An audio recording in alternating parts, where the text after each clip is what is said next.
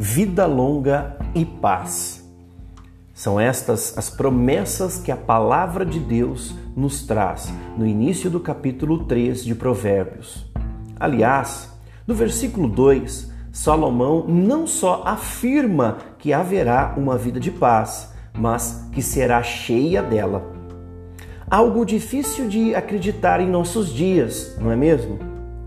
Vivemos em um tempo em que a, a correria e o estresse têm dominado a mente e o corpo do homem em geral.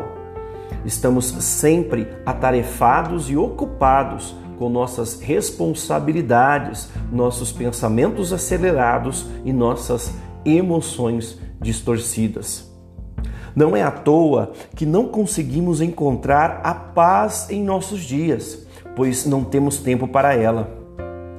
Na verdade, esta falta de tempo tem nos feito renunciar a dois princípios básicos que a palavra de Deus nos revela e que são determinantes para todos aqueles que almejam viverem por muito tempo e cheios desta tão sonhada paz.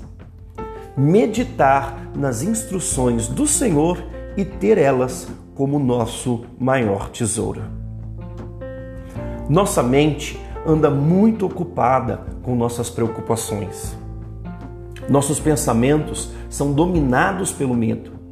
Medo de fracassar, medo de desistir, medo de sofrer, medo da traição, medo da enfermidade, medo do desemprego.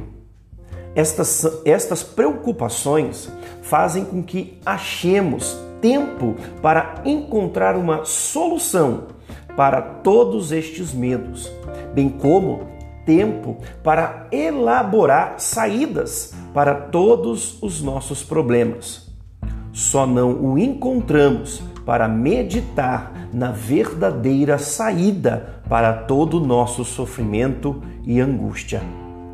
Andamos iludidos por nós mesmos, que estamos no controle de todas as situações que nos cercam e que as saídas que encontramos para os nossos problemas são o suficiente para nos garantir paz e tranquilidade, quando na verdade a paz não é um estado de coisas ou a ausência delas, mas sim ter um coração alinhado com a vontade de Deus.